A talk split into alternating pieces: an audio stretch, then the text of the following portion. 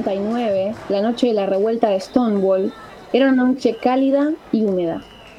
Estábamos en el bar y las luces se encendieron. Todas dejamos de bailar.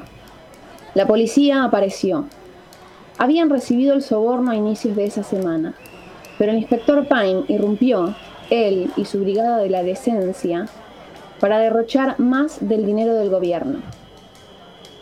Nos sacaron del bar y nos colocaron contra las furgonetas policiales. Los maderos nos hicieron ponernos contra las rejas y las vallas. La gente comenzó a lanzar monedas de un centavo, cinco y un cuarto de dólar a los polis. Seguidamente comenzaron a llover botellas y finalmente conseguimos que la brigada de la decencia tuviera que atrincherarse en el del Stonewall, pues estaba realmente asustada de nosotras en ese momento. No imaginábamos que íbamos a reaccionar de esa forma.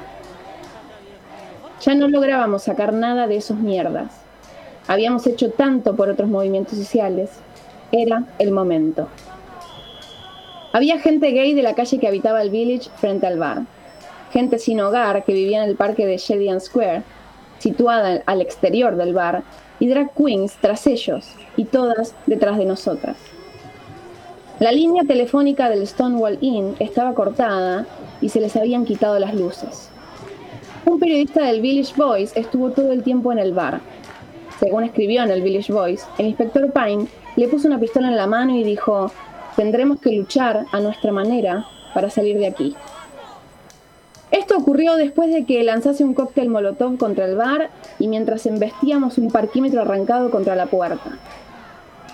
Finalmente aparecieron los antidisturbios tras 45 minutos. Mucha gente olvida que durante 45 minutos le estuvimos atrapados esa noche.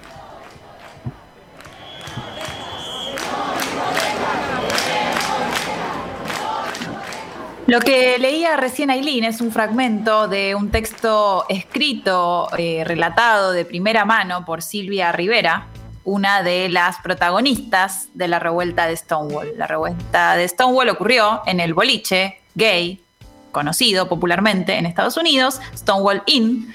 Y el lunes, en el Día del Orgullo, se, celebró, o mejor dicho, se conmemoró otro aniversario de la revuelta de Stonewall. Es importante que lo recuperemos desde acá porque se puede hablar largas horas, se puede hablar largos días sobre el orgullo y sobre lo que implica, pero Hoy justamente que tuvimos esta entrevista con una referente travesti y que venimos de la sanción de la ley de cupo trans y que somos precursores, Argentina de nuevo, precursora en la región y en el mundo con este tipo de leyes, nos parecía importante con AILU recuperar la historia original de esta revuelta que dio origen al Día del Orgullo, porque la historia original tiene a dos personas trans entre sus protagonistas, a Silvia Rivera y a Marsha Johnson. Silvia Rivera, que es quien relataba esto que Ailu recién contaba en primera persona, que incluye el lanzamiento de una molotov y de un parquímetro contra la poli, eh, era una travesti de origen puertorriqueño y venezolano, de ahí su nombre latino, Silvia Rivera, y Marsha Johnson era de origen afro, era una persona afroamericana, y eso también nos parece muy importante para recuperarlo, porque cuando se habla del orgullo se piensa muchas veces en un estereotipo de varón blanco, cis, gay, ¿no? Vestido de colores, que eh, no ningún problema tenemos con los varones blancos gay vestidos de colores, pero que han tendido a hegemonizar todo lo que tiene que ver con las luchas del movimiento de las diferentes diversidades y, disidencias identitarias. Por eso hoy en 25 horas lo recuperamos de esta forma y ahora vamos a escuchar a otra de nuestras compañeras de equipo, que nos pareció también que estaba bueno darle hoy eh, voz, que es Eliana Gómez, y que ella se dedica y es la que pone más en agenda y la que me escribe, me dice, Luz, ¿podemos hablar de esto? Eh, a recuperar historias eh, de orgullo. Vamos a escucharla. Hola, soy Eliana Gómez y escribo sobre diversidades para la web de 25 horas.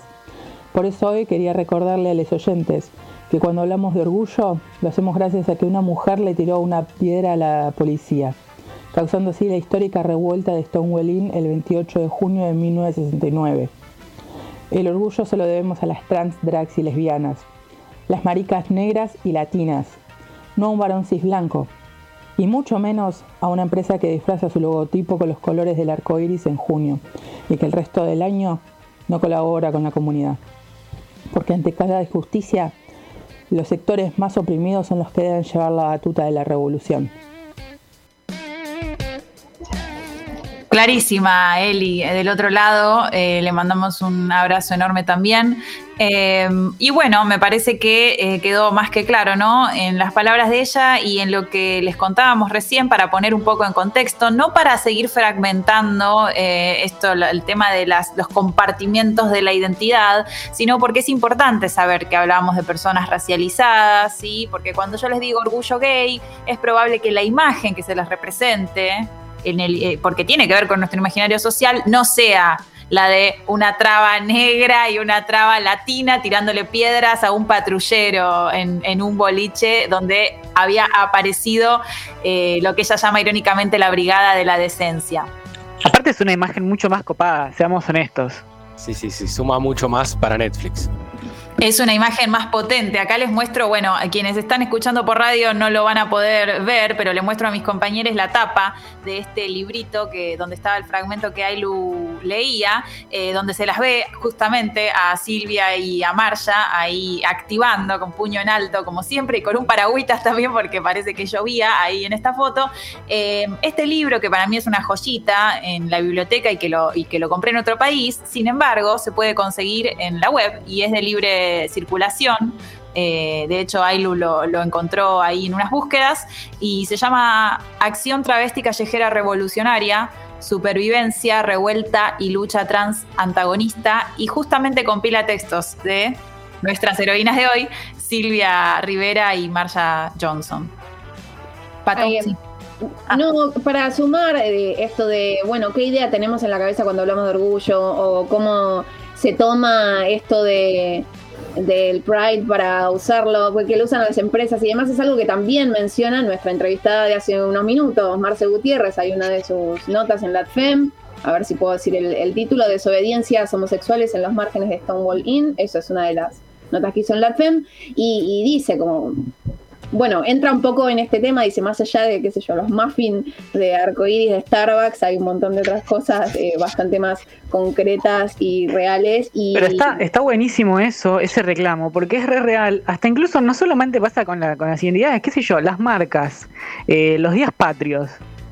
Sony subiendo una cosa con la escarapela, con, los colores de, de, los países. O sea, es cualquiera, la apropiación que hace el capitalismo de cualquier cosa con tal de intentar vender un productito más es terrible. Totalmente, bueno, sí. Sí, lo que se llama el asimilacionismo. Se me, fue, se me, fue, la bronca, pero ¿sabes qué pasa? Yo trabajo en una agencia de publicidad ah. y, ¿me entendés? Tengo que sacar para el 25 de mayo de las empanadas con las carapelas. ¿Qué tiene que ver? O sea que... Son empanadas, son empanadas. Vos no te la de las manos porque vos sos partícipe de esto, ¿me entendés? Soy el que las diseña, básicamente. eh, sí, no, a ver, eh, esto, en la publicidad, en todos lados siempre se trata de lavar eh, la imagen, ¿no? Tipo, no solamente lo que tiene que ver con hechos históricos, sino estos reclamos de, ciertos sectores de la sociedad que hace 40 años están tratando de reconocerse, de que el Estado las reconozca. Yo cuando hablaba recién Marce, en la entrevista pasada, es que ella no era eh, tan optimista, era medio como eh, aguafiestas, ¿no? se considera es un poco aguafiestas por un mal sociológico que, que hay. Em, a mí me parece que es eso, que es como que estamos en menos 10, estamos tratando de llegar a cero y a partir de cero vamos a poder festejar siquiera, ¿no? Estamos en tan, tan malas condiciones, lo digo yo, blanco, cis, heterosexual, imagínense colectivos mucho más oprimidos por gente como nosotros, eh, que están tratando de, que, de partir de cero, ¿no? O sea, de llegar a cero, no de llegar a 10 o a 20 o 30, llegar a siquiera a cero. Y, hay algo, si se me permite como lo último, yo tuve la oportunidad de ir a una, marcha del orgullo y me impresionó la capacidad que tienen de transformar hechos tan dolorosos de, su historia como colectivo en algo completamente bello y colorido a su manera y con una movilización que es un, em, que es un festejo, básicamente. Eh, es orgullo eh, por su propia clase y es un orgullo no para o nostálgico, sino es un orgullo que consigue derechos. Eh, una desobediencia organizada es la que consigue derechos y eso fue históricamente así. Y, creo que eh, el, el, movimiento LGTBIQ es como es un ejemplo de eso, por lo menos en Argentina no conozco otros casos.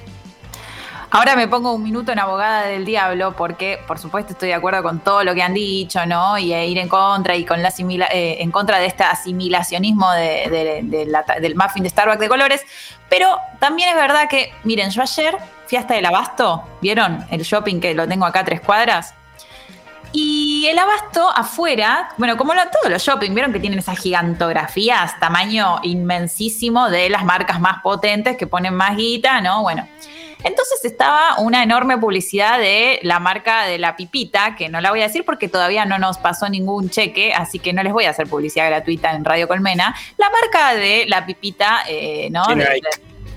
bueno, sí. A, Pato le llegó el cheque. A Pato parece que sí le llegó. Eh, no, quiero decir esto. Me quedé, les juro, eh, me quedé parada mirando fijo porque dije, che, esto es un avance. Estaba un futbolista, que miren, ya hasta me olvidé cuál era y seguro que era un futbolista conocido. Había un futbolista vistiendo la casaca y toda la ropa Nike y había una futbolista que es Mara Gómez, que es la primera futbolista trans de la República Argentina que juega en la Liga Profesional de Fútbol Femenino y bueno, sí, yo sé que son unos súper oportunistas. Eli seguro se enoja conmigo ahora que nos está escuchando porque es gente que se sube desde el lado del mercado a estas movidas. Pero ¿no les parece que, o sea, que Argentina es como, a veces es como que decís, wow, ¿dónde estoy? O sea, tenés una gigantografía de una futbolista trans, ¿me entendés? Con la ropa de su equipo de fútbol femenino en el medio del barrio de Once. No sé, me parece como como que hay una tensión ahí y hay algo que está pasando que es increíble. Sí, hay, como un doble juego que a veces puede ser eh, beneficioso, esto de posicionar en agenda, digo, quizás a través de las garras horrendas del mercado, pero posicionar en agenda temáticas bastante más profundas y necesarias. Está como esa contradicción que se genera, con, coincido, sí. Claro, me pongo como el meme, viste, con la bandera argentina gigante, digo, loco, mi país, ley de cupo atrás, y tenés, o sea, no es una boludez, ¿viste? No es una boludez. Después entrabas y en, la, y en, la, en el negocio de Adidas lo mismo con un futbolista varón, en este caso me lo acuerdo, era un tal Messi, y una futbolista mujer que era una de las referentes, no me acuerdo si era Maca Sánchez, una de las referentes del fútbol femenino eh, actual, profesional, argentino, del mismo tamaño, ¿me entendés? La foto del mismo tamaño, eh, no sé, algo está pasando, ¿sí, Euge? No, yo en esos casos, yo coincido con la crítica del mercado y demás, pero en esos casos, en pararse del aspecto más positivo de la situación, yo pienso en qué le pasa a un pibito y pibita o pibite de 10 años que vive con esa publicidad. O sea, parece una gilada. Cuando nosotros crecimos, vimos a eh, Messi, vimos a Maradona, vimos a muchos exponentes del fútbol, todos varones, eh, y eso tiene un impacto en nosotros, cómo consideramos el deporte y cómo lo consumimos hoy en día. Más allá de las transformaciones. Ahora, yo me imagino si esas publicidades son cada vez más recurrentes, cada vez más grandes, que Maca Sánchez esté del mismo tamaño que Messi, ¿cómo impactan en los más chicos y chicas eh, esa cosmovisión de la publicidad y qué conversaciones genera dentro de la mesa de los argentinos y argentinas? Me parece que algo, eh, claro, se pueden naturalizar me parece que es algo piola que ayuda a naturalizar cosas que deberían ser naturales, viejo. Eh, con la palabra natural, ¿no? Con todo lo que sí. para Problemática. Pero sí, sí, es tan problemática que a veces es tan útil para, para ciertas cosas. Hoy no paro de tirar frases, chicos. Estás, de títulos. Estás inspirado, Seguí, seguí. igual el tema, está en que las marcas eh, claramente no tienen interés. Lo hacen por una cuestión de estudio, de marketing y lo tienen que poner para vender a la gente que no le están vendiendo. Eh, bueno, pero está bueno igual porque es como obligarlas.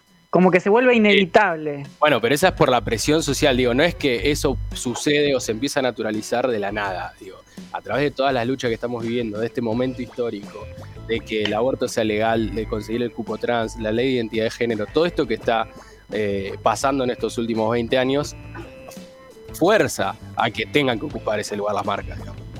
Tal cual. Bueno, a ver, ningún rico es ningún rico es inocente, ninguno, y ninguna marca, y, menos una mega empresa, es inocente o hace las cosas con fines humanitarios. Pero dejamos abierta la discusión y como buenos comunicadores que somos, hemos transformado esto en una discusión de publicidad, semiótica, mercado, presión social y demás, pero la verdad es que es algo que da para debatir un montón. Ya se puso muy bien. ¿Por qué no vamos a pasear al abasto y listo, viejo? Tranquilo, voy a tomar un heladito y listo. No se puede, no, hay que problematizar, hay que problematizarlo todo. No podés mirar ni un, ni un cartel tranquila, Lumela, dale, por favor. Voy a cerrar esta, este picadito que hemos hecho de actualidad, orgullo y, cupo trans con la cita que da inicio al libro este que les recomendaba, em, que es de Octavia Saint Laurent. Y Octavia Saint Laurent aparece en el documental Paris is Burning, París en llamas, que si no lo vieron a esta altura del partido, eh, se lo tienen que ir a ver una vez que termine este programa. Eh, Octavia decía, los hombres tienen derechos, las mujeres tienen derechos, los gays tienen derechos, las lesbianas tienen derechos, los animales tienen derechos, nosotras no tenemos una mierda. Hoy, por lo menos, podemos decir que tenemos ley de cupo travesti trans en Argentina y que el país es un poquitito, un poquitito más justo. Ya seguimos. ¿Querés bancar la comunicación independiente? Invítanos un cafecito en cafecito.app barra 25 horas.